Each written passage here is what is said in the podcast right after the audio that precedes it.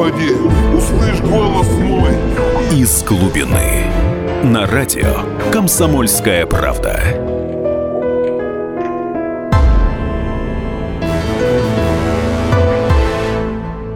Здравствуйте, это программа «Из глубины».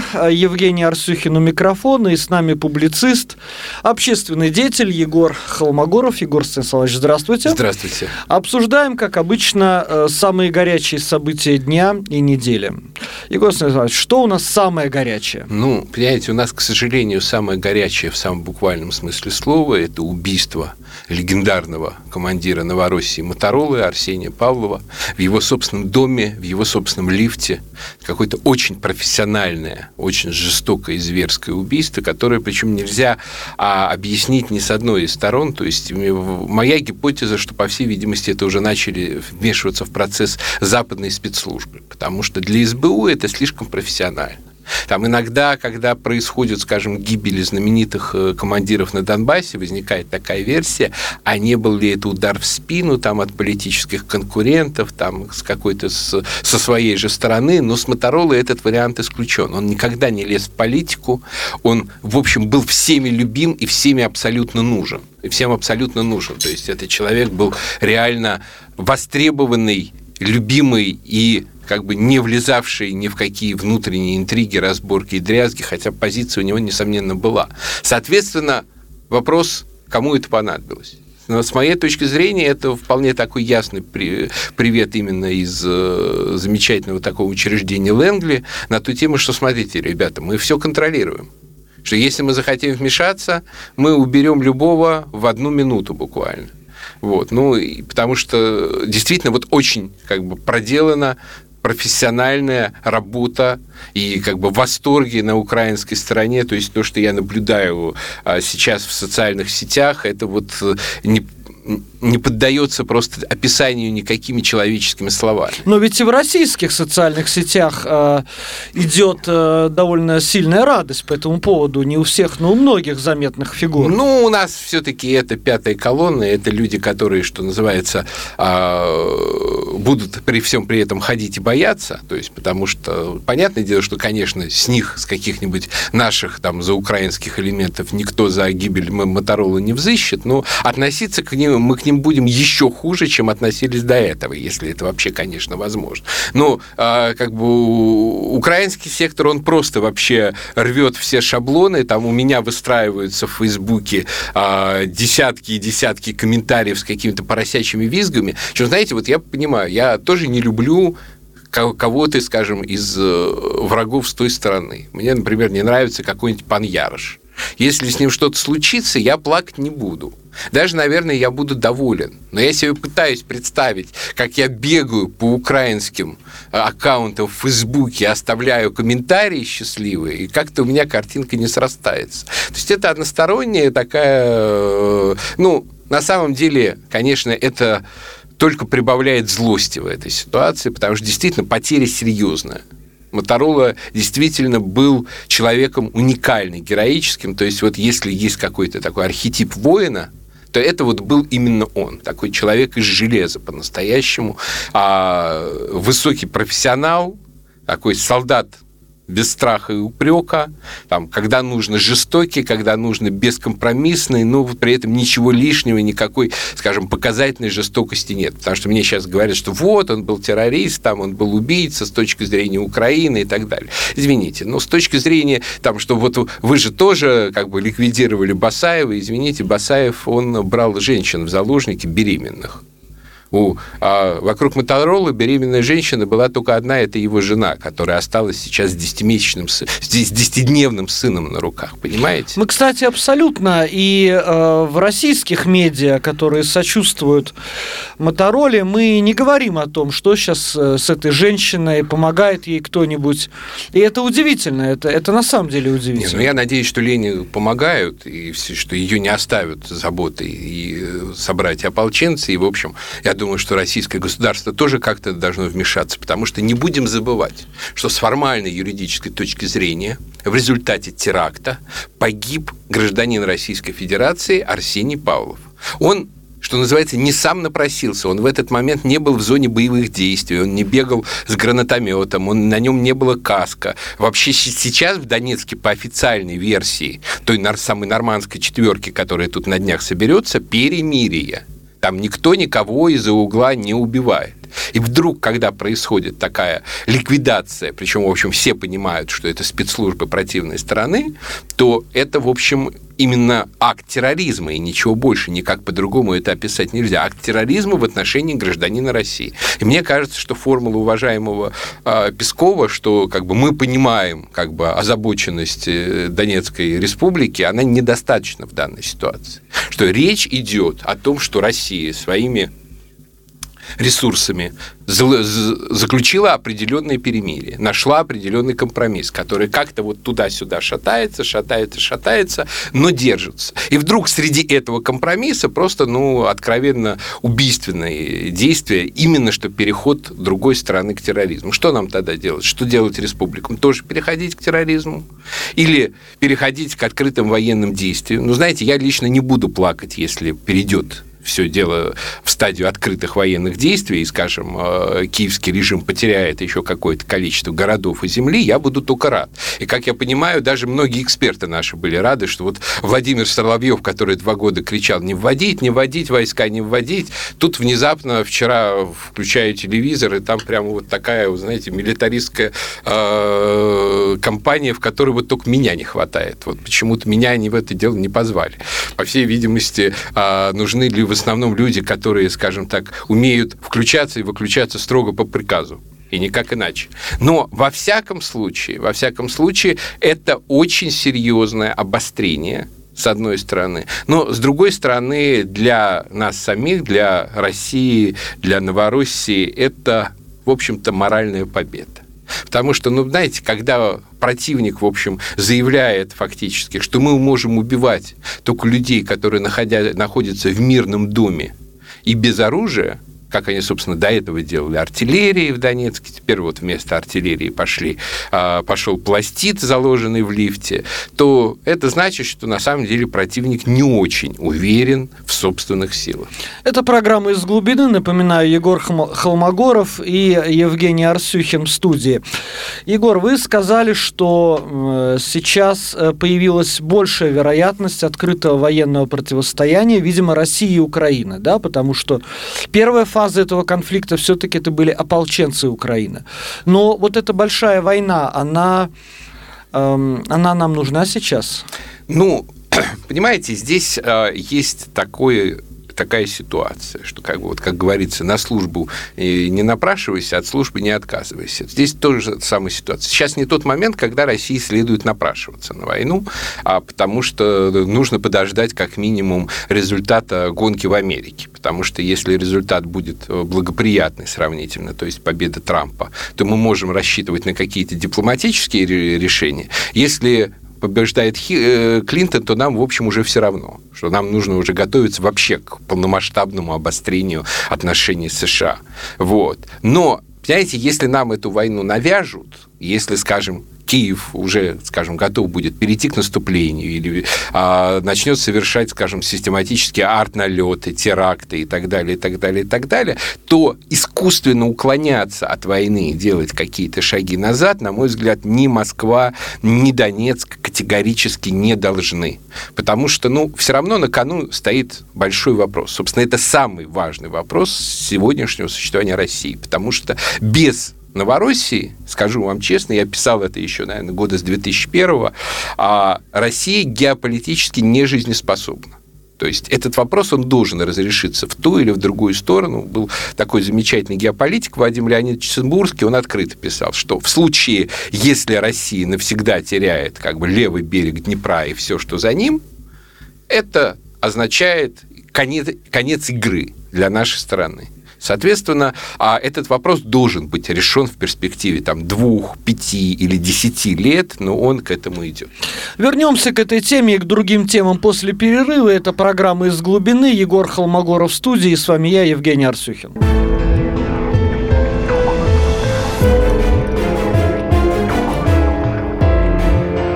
«Из глубины».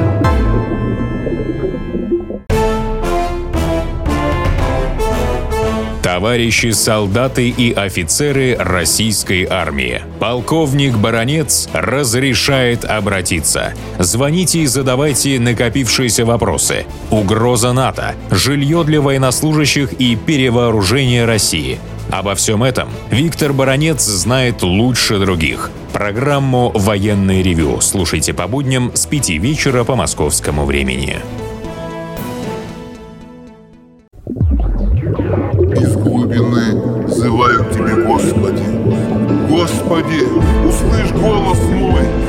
Из глубины. На радио «Комсомольская правда».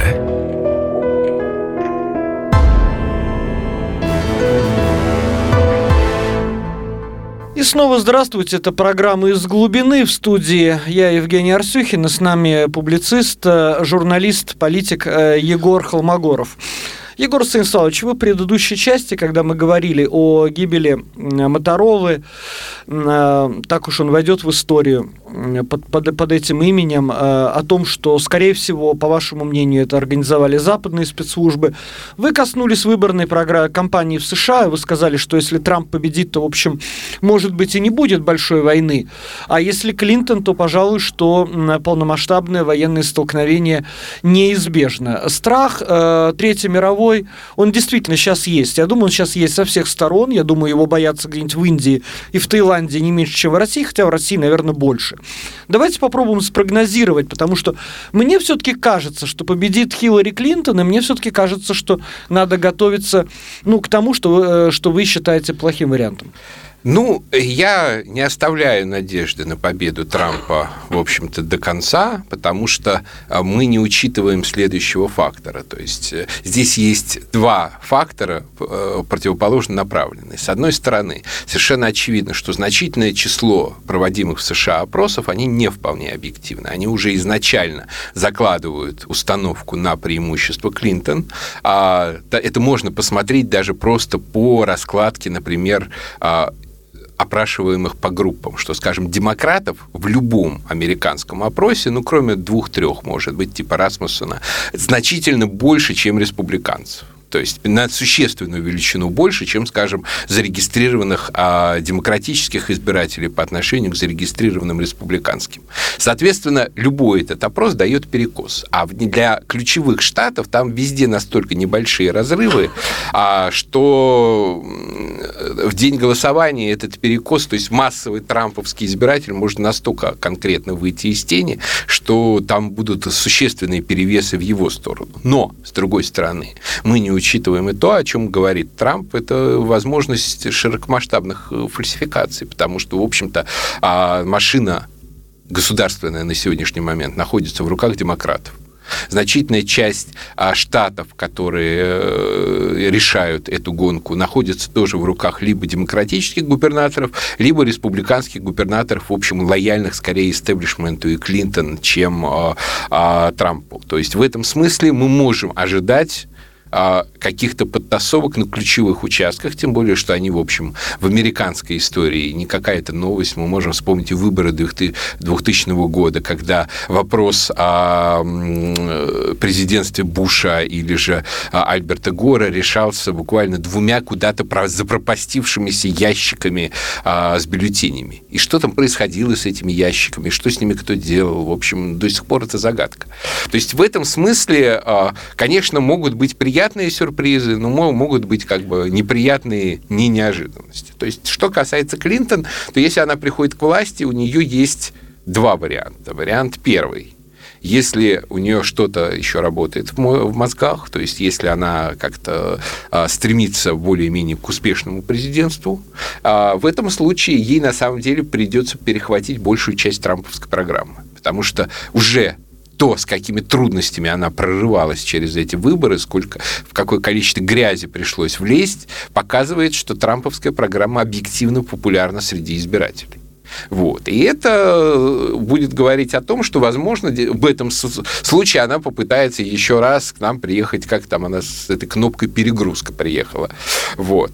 Ну, либо более вероятный вариант, что Клинтон, в общем, себе не изменит, что она будет ровно такой же, какой была там в 2010, 2011, 2012 годах, когда они затеяли всю эту чудовищную арабскую весну, когда они развязали войну в Ливии, войну в Сирии, вырастили ИГИЛ, с которым теперь отважно собираются бороться под Масулом, одновременно при этом мешая бороться нам в Алеппо. Но это, Я... ведь, но это ведь американцы дали приказ э, иракским, так, так называемой иракской армии покинуть Масул в 2014 ну, году. Ну, совершенно верно. Да, а да. теперь они будут торжественно его. Его возвращать. Да. Не знаю, возьмут ли они его в итоге или нет, договорятся, не договорятся, сколько они заплатят. Вот. А, э, Трамп их попрекает, что они, кажется, 400 миллионов заплатили Ирану за выкуп пленных э, морских пехотинцев. То есть, видимо, за Масул они тоже какую-то сумму могут заплатить, лишь бы его красиво взять аккурат к выборам. Вот. Но как бы истерия, например, по поводу Алеппо, она уже за какие-то адекватные границы вышла совершенно. Я вчера встретил Нью-Йорк Таймс такую колоночку. Вот посмотрите на Алеппо с дрона, типа руины, развалины. А это то же самое, что русские сделали с Берлином в 45-м и с Грозным в 99-м. Я все жду, это когда особенно же... Берлин 45 да. жалко. Прям, и... прям плачем сидим. И... Ну, понимаете, это вообще анекдот. Я жду, когда они напишут, что вот русские виновные а, в самоубийстве законного канцлера Германии Адольфа Гитлера, лучшего друга США и Британии, по всей видимости. Ну, вообще, американцы безо всякой нужды разутюжили много красивейших немецких городов. Уж сидели бы так, молчали. А том и речь, понимаете, скажем, то, когда Борис Джонсон орет, что типа вот русские, что вы творите в Алеппо, мне хочется ему сказать на ушко там, Дрезден, февраль 45 -го года вот просто превратили в труп город, который, кстати, не был ни на линии фронта, не оказывал сопротивления, ничего. Пусть он тогда отправится в гробницу Черчилля, там достанет кости и разметает их как бы в знак протеста перед российским посольством. Или американцы, скажем, достаточно вспомнить, ну, помимо того, что Берлин, собственно, о котором говорит этот колумнист. Ну, за Берлин-то а, бои шли какие, э, да его бомбили как раз англичане и американцы. Да, да, У да. нас было не так много стратегической авиации, чтобы его разбомбить. Наши нашим действительно пришлось его раскурочить тан танками. Почему? Потому что... Ну, сопротивлялись Фаус-патронник да. сидел в, в каждом доме практически. То есть и когда вот идут такие сравнения, при этом хочется опять американцам задать, если говорится о Грозном. Извините, Грозный сейчас восстановили так, что, по-моему, ему вся Россия завидует уже. Вот ходит и облизывается. А вот можно нам немножечко такого? Вот. При этом сравним с Фалуджей, который американцы брали теми же способами абсолютно один в один, уничтожая просто дома, раскатывая танками улицы в 2004 году. Ничего они там восстанавливать не стали, зато эта Фалуджа тоже в 2014 попала в руки ИГИЛ, в 2016 ее как-то вынули. И то при этом шиитское ополчение в иракской армии там всех перенасиловало, там перепохищало, переизбивало кого только можно.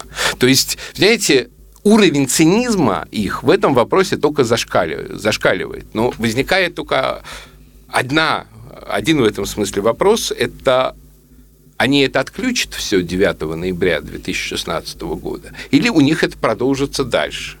Там продолжится дальше до отставки Обамы, Обамы или же при Клинтон это все, все еще станет еще жестче, потому что в последнем случае нам нужно будет действительно ждать серьезных уже как бы неприятностей и столкновений. Это программа «Из глубины». Егор Холмогоров в студии, я Евгений Арсюхин. Егор Станиславович, а вот э, исходя из ваших слов, э, кажется, что все-таки Третья мировая будет не на площадке России, то есть над Москвой не будут летать вражеские ракеты, все-таки будет на Ближнем Востоке?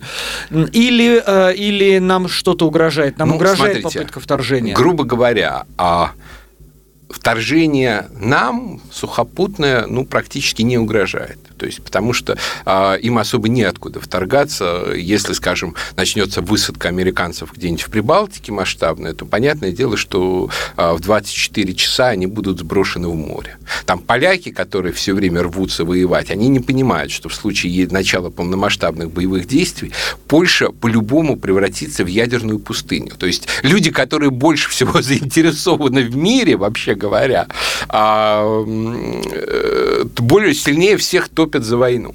То есть это совершенно неадекватно. Но я не думаю, что все-таки история выльется в обмен полномасштабными глобальными ядерными ударами, вот, это было бы в высшей степени неприятно, как бы с учетом еще того, что я вот, например, живу в атомном научно-исследовательском городе. То есть мне точно прилетит. То есть мне не очень приятно думать о том, что такое может быть. Ну, Но мы же ПВО с очень друг- здорово обновили А, в последнее время. Ну, понимаете, все-таки противоракеты на сегодняшний момент не наши, не даже американские, хотя они в очень в это вкладываются, отловить всерьез все, в общем, не могут. Пролетит что-нибудь. Ну, что-нибудь пролетит, вопрос, э, конечно, в, э, в масштабах и, главное, в желании или нежелании американцев в эту игру ввязываться. Понятно, что Россия не будет применять ядерное оружие вот э, в глобальном масштабе. э, А от Хиллари Клинтон я это вполне готов ожидать. То есть мне кажется, что это с ее стороны возможный ход. Мне кажется, она достаточно неадекватна, достаточно малопредсказуемая для того, чтобы во все это влезть. Но если нет, то это будет действительно такой как бы взаимный обмен уколами по всему миру. То есть здесь всегда самая главная опасность состоит в следующем, что в какой-то момент у одной из стороны в процессе этого обмена уколами просто сдадут нервы, а она решит перевернуть доску глобально. Ну что ж, друзья мои, это программа «Из глубины». Сейчас мы уходим на небольшой перерыв. Э, Егор, Егор Холмогоров в студии. С вами я, Евгений Арсюхин. Не переключайтесь.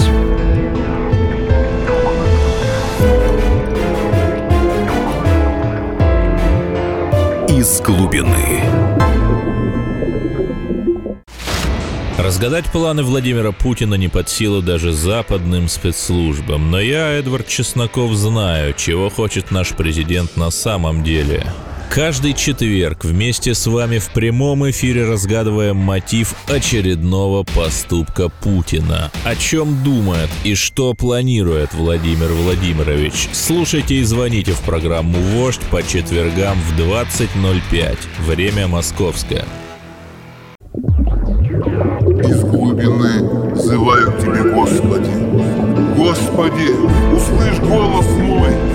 Из глубины. На радио «Комсомольская правда».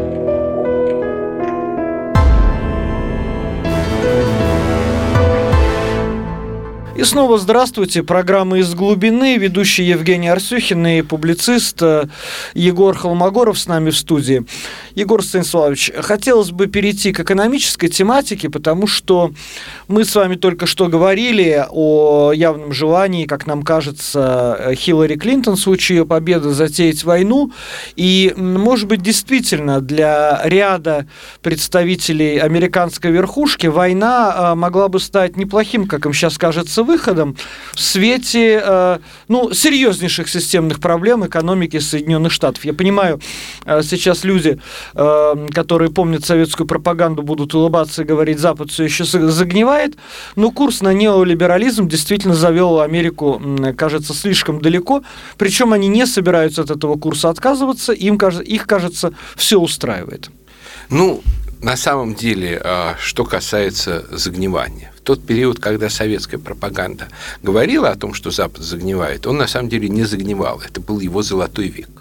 Оказался в значительной степени и наш тоже. В той степени, в которой Советский Союз был все-таки частью общей западной глобальной системы, у нас тоже это была эпоха расцвета. От 1945 до 1975 года, Да. в общем-то, ситуация улучшалась, улучшалась, улучшалась. Жили все лучше и лучше, стали более лучше одеваться, и все в том же духе. Потому что, в общем, действовала действительно достаточно здоровая экономическая система, основанная на принципах кейнсианства, на принципах перераспределения доходов между богатыми и бедными. И, в общем-то, а, и на Западе, и у нас единодушно как бы э, государство вкладывалось в то, чтобы создавать, если так можно выразиться, средний класс. Я поясню, Просто- я поясню для радиослушателей. Принципы кейнсианства – это наращивание расходов государства н- в эпоху экономического кризиса и э, снижение государственных расходов в эпоху экономического бума. То есть ровно обратно то- тому, что делает ныне финансово-экономический блок Соверш- правительства России. Совершенно верно. Вот. А, э, ну, они, наш, наш финансовый блок – это неолибералы. Это неолибералы, да, это не кейнсианство. Да, то есть они э, в итоге и на Западе, и у нас создали средний класс, немножко разными, правда, методами. Они повышали зарплаты, мы у нас создавали недвижимость. То есть нам э, грубо говоря, советским людям зарплату за много лет выплачивали квартиры. И, Вот. и высшим образованием. Да, и совершенно, средним. И средним, да. совершенно верно. Вот. Но в итоге эта модель там по разным причинам зашла в тупик, вместо нее началась новая неолиберальная модель, как раз бедный плати за себя, там богатый э, снимем, снизим налоги для богатых, э, э, Чтобы бедный- богатый создал бедный, да, мифическую новую да, стоимость вокруг да, да, себя. да. Да, да, да. бедный, бедный разбирайся со своими проблемами сам. У нас это все выразило в, Гар- в Гайдара Чубайса и в деиндустриализацию. На самом деле точно такая же де- деиндустриализация случилась в Великобритании при Тэтчер, с которой Да, наши э, а, горе-экономисты брали образец. То есть, понимаете, она в результате Британии сегодня, когда она хочет выйти из ЕС, ей говорят, слушайте, а на что вы жить будете? Вот Да. пока вы были, были в ЕС, вы были там финансовым центром, там культурным центром, образовательным центром, все это сейчас, а как бы все реальные производства были, например, в Германии. Вот вы сейчас уходите, а вот на что вы будете жить? Вот, и это для англичан действительно серьезный вопрос.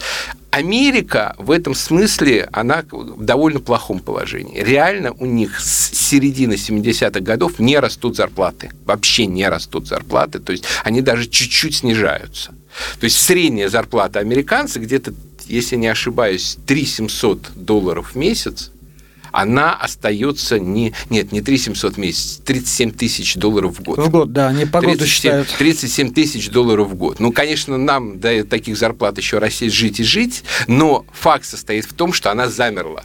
Они вынуждены кредитоваться. Со- Вся Ну да. эта система основана на бесконечном разрастании кредита частного, кредита корпоративного, кредита государственного. То есть и в этом смысле понятное дело, что а, с одной стороны Америка вроде как не может объявить дефолт, потому что а, а кому, типа, кто ей объявит этот дефолт? Она может объявить его только сама себе.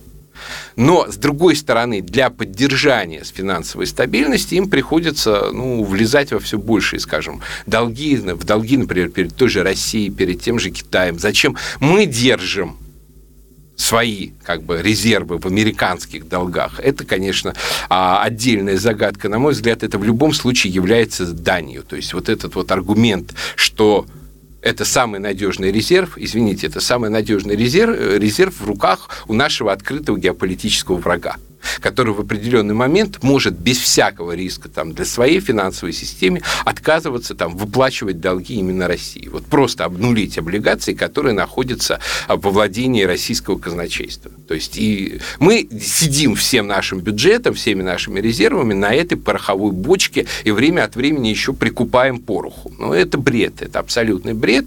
А, но в целом, в целом, действительно, американская экономика сейчас находится в, ну, в предкритическом состоянии. Причем я внимательно изучал и программу Клинтон, и программу Трампа. В этом отношении ни у одного из них нормальных предложений нет. То есть об, обещание Клинтон это фактически еще большее расширение вот этой американской чисто финансовой гегемонии. Они надеются э, заставить Европу заключить соглашение о свободной торговле, которое абсолютно невыгодно европейским странам и достаточно выгодно американцам. То есть это будет означать, что значительная часть технологий, значительная часть производства, значительная часть финансовых ресурсов опять перетечет в США. То есть они хотят еще раз кого-то ограбить. Европейцы не очень этого хотят, мягко, мягко скажем. А идея Трампа состоит в том, чтобы с одной стороны, уменьшить расходы, в частности, поэтому он такой миролюбивый, что давайте будем меньше тратить на вот эти бега в перегонки с Россией, давайте снижать напряженность, и вместо этого а, лучше урежем расходы государства на оборону, на, а, но опять же, вот, ну, он с этой точки зрения неолиберал, что давайте, скажем, все богатые будут платить за себя, бедные за себя, бедные там особенно... Почему его так, собственно, ненавидит дружно афроамериканский электорат на уровне там 90% поддержки Клинтон? Потому что это означает урезание пособий, на которых они привыкли жить. Они привыкли жить вот на эти пособия, они привыкли жить на эти социальные программы, они считают, что за столетие рабства и гнета они это совершенно право, справедливо, да. да, это справедливая компенсация, и тут приходит какой-то белый дядя, и говорит, слушайте, а давайте как-то вот э, распределим более равномерно, кто сколько на- потопает, тот столько и полопает. Он расист, он как вообще женоненавистник, он фашист и так далее. Но это ну, показывали сегодня хороший ролик, не знаю, фейковый или нет, поставили машину как бы с символикой за Трампа в э, афроамериканском районе где-то в США, э, проходит 20 минут, ее уже просто все разносят на кусочки. Вот. Но при этом параллельно Трамп предлагает, скажем, сократить налоги. А дело в том, что это очень красиво, американцам это безумно нравится. На самом деле это самый выигрышный пункт его программы, то, что он предлагает сократить налоги. Но только это, опять же, для Америки финансовое самоубийство. Потому что в предыдущий раз, когда Рейган сократил налоги, они выправили ситуацию только за счет того, что раздули уже бюджетный дефицит. Сейчас его уже некуда раздувать, он уже лопнет. Но, понимаете, хорошего во всей этой истории мало хорошего во всей этой истории мало для нас, именно потому, что наша экономика, к сожалению, те, слишком тесно привязана к американской. Что мы, в общем-то, начали к ней привязываться еще в советский период, когда вот началась эта волна нефтяного экспорта, когда мы стали очень импортозависимы и так далее. В 90-е годы при условном Гайдаре Чубайсе а, это все доросло до каких-то просто уже гимерических масштабов, когда мы уничтожили собственными руками свою промышленность как неэффективную. Причем минимально серьезные западные экономисты, американские экономисты смотрели на это с выпученными глазами. Ребята, вы что делаете? Вам чуть-чуть вот подрихтовать свою промышленность, чуть-чуть там подкрутить что, то, что называется продакшн – ну, упаковку, в общем. Да, да. И вы будете прекрасно конкурентоспособны на международных рынках. Знаете, я в этом смысле, когда вспоминаю там про разговоры о неэффективности нашей промышленности, я вспоминаю фотку 80-го года из Канады, с канадской автозаправки. Ладу и Ниву не обслуживаем. Это типа в знак протеста против действий э, Советского Союза в Афганистане. Но вы понимаете, сколько что они там Канаде были? Что они там были? Да, могло быть этих Лад и Нив, и, кстати, там реально сфотографирован а, не Лада, которая стоит перед этой автозаправкой, там разводящий руками ее владелец, который недоволен этой ситуацией. То есть, понимаете, сколько их тогда было, могло быть, чтобы вывесить вот это объявление?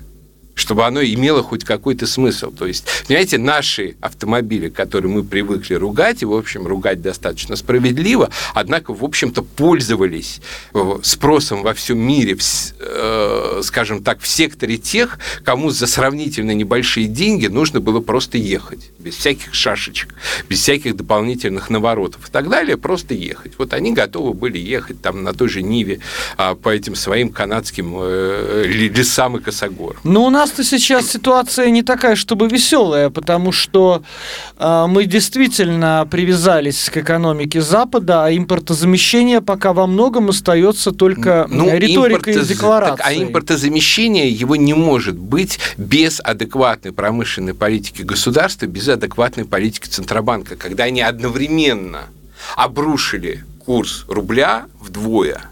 И при этом одновременно подняли учетную ставку, так что вот те люди, которые могли бы воспользоваться э, курсом рубля для налаживания а, каким-то образом все-таки экспорта э, от нас, а, импортозамещения и так далее, они просто, им не, неоткуда было взять денег на то, чтобы начать производство.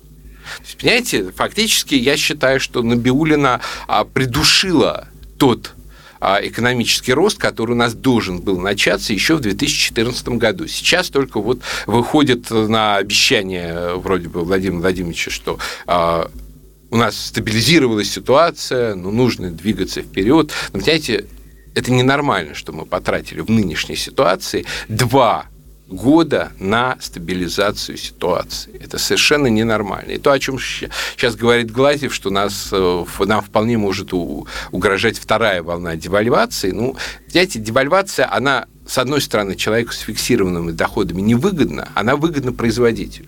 Поэтому, скрипя сердце, приходится всегда говорить о том, что да, лучше пусть будет девальвация, чем наша экономика будет стоять на месте. Но дело в том, что если опять под девальвацию Набиулина снова поднимет а процентную ставку, и если опять неоткуда будут взять деньги на развитие промышленности, то нас ждет еще одна волна кризиса.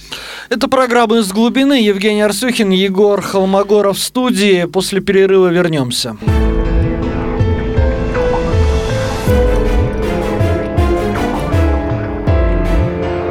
Из глубины. И сошлись они в чистом поле, и начали они биться, каждый за свою правду. И не было в той битве ни правых, ни виноватых. Звон стали, крики поверженных. Самый беспощадный проект радио «Комсомольская правда». Радио «Рубка». Столкновение взглядов, убеждений и принципов. У гостей в студии всегда полярные мнения. Слушатели участвуют и голосуют. Нам есть о чем поспорить. Остро, жестко, жестоко. Программу «Радио. Рубка». Слушайте на радио «Комсомольская правда».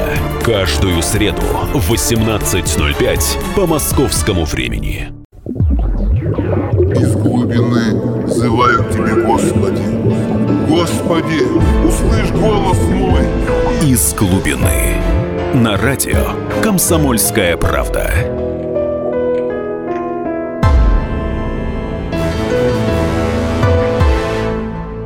И снова здравствуйте. Программа «Из глубины». Евгений Арсюхин ведет этот эфир. Егор Холмогоров с нами в студии.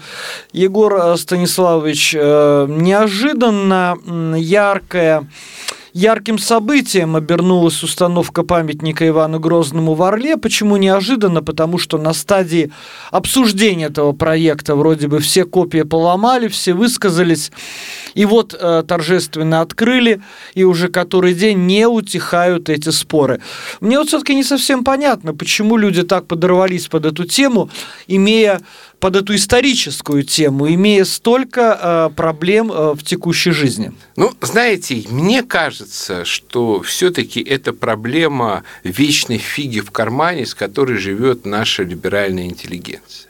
Она воспринимает вопросы как э, истории, как способ, что называется, показать эту фигу из-под тяжка начальству. Что у нас, у нашей интеллигенции существует некая мифологическая конструкция, что вот есть как бы три тоталитарных правителя, это Иван Грозный, а, Сталин и Путин, и, соответственно, бьешь Ивана Грозного, типа попадаешь по Путину и ужасно доволен собой. Вот вроде как и поборолся с режимом. Странно, что они в эту систему никогда не включают Петра Первого, при том, что это правитель абсолютно как бы аналогичного политического типа и Ивану Грозному, ну, во многом и Сталину, и а, Путин на него тоже ориентируется. Однако, поскольку Петр Первый западник, его вроде как трогать неудобно.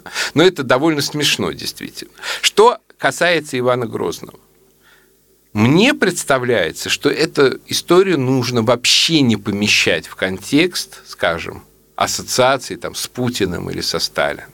Вообще не помещать в контекст того, что вот Иван Грозный – это символ там, рубки голов боярам как раз э, голову боярам он рубил, если посмотреться, присмотреться в реальности. Так странно, что в итоге а, после его смерти как бы бояру власти оказалось еще больше, чем как бы при его вступлении на, на престол.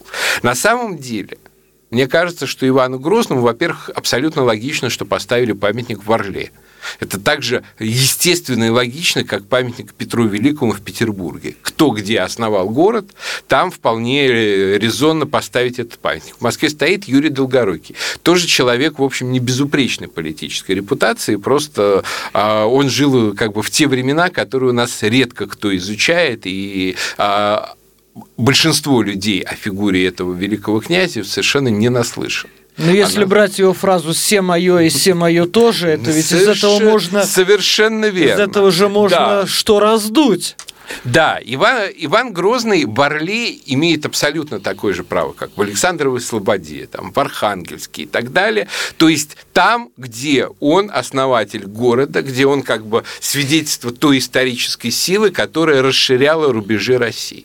По этим же причинам, мне кажется, он должен быть э, где-нибудь в Сибири, что как бы там не, не были недовольны в Татарстане, скажем, там есть храм-памятник э, э, воинам русским, которые погибли при э, взятии Казани, его регулярно, кстати сказать, э, какие-то подпольные татарские националисты оскверняют, причем, кажется, ни разу никого не нашли, что характерно.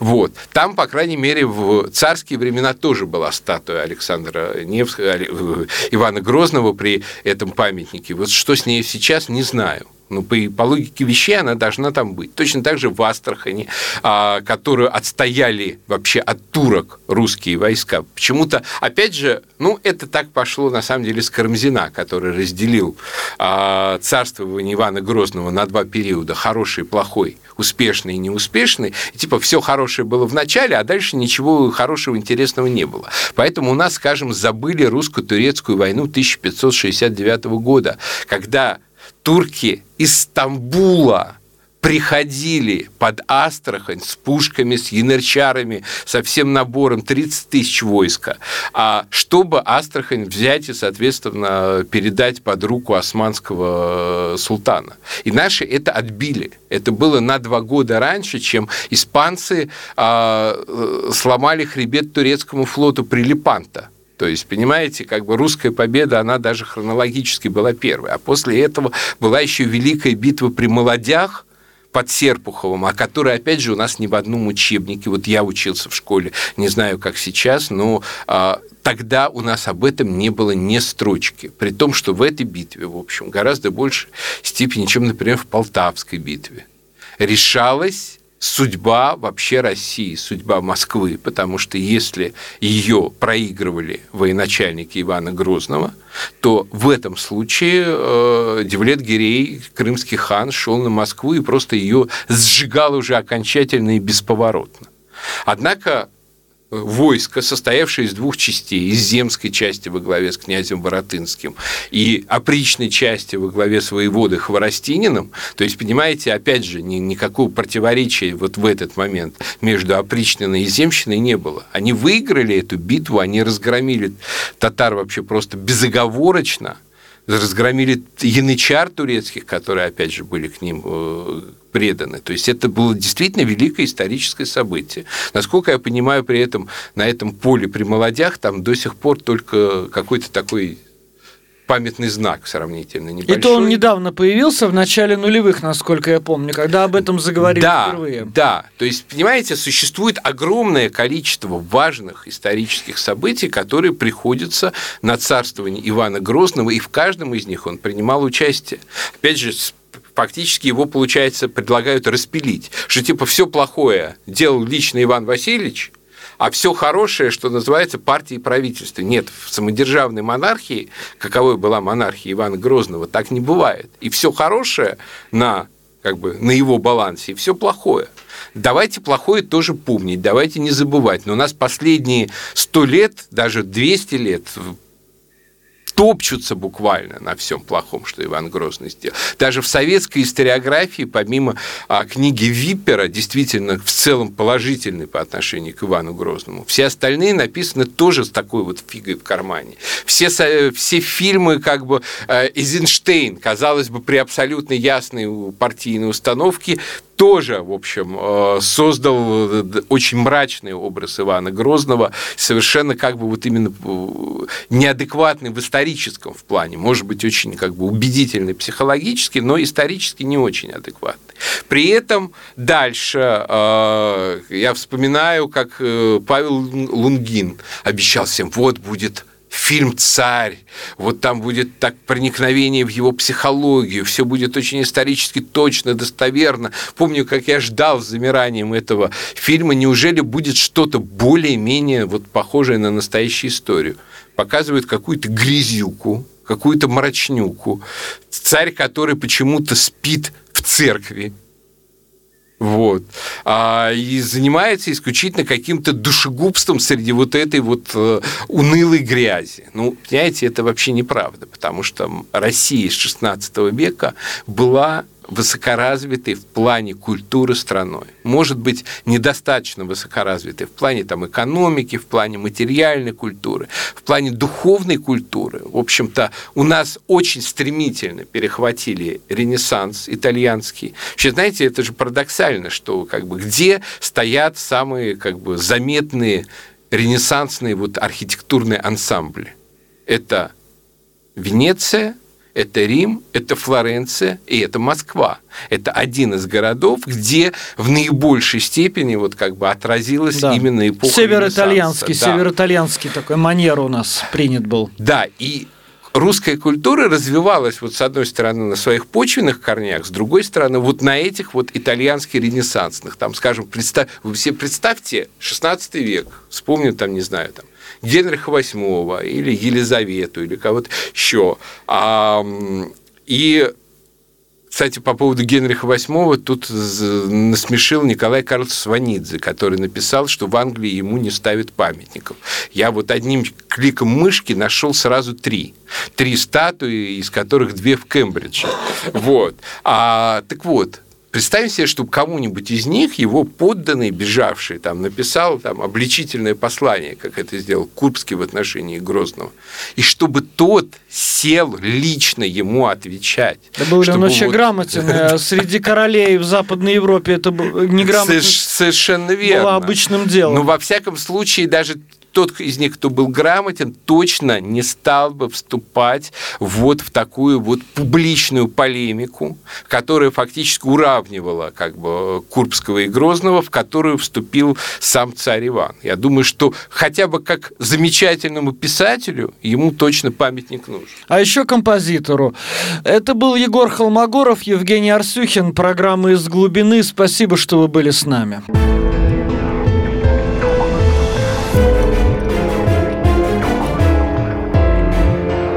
Из глубины. Каждую субботу с 16 до 17 часов на радиостанции «Комсомольская правда» я, Леонид Альшанский, почетный адвокат России, веду передачу «Народный адвокат» и отвечаю на ваши вопросы по проблемам административного права, ГАИ, таможенник, пограничник, гражданского права, дачной амнистии, земельных отношений, обманы страховых компаний. Обо всем этом вы услышите в наших передачах каждую субботу с 16 до 17 часов. Thank you.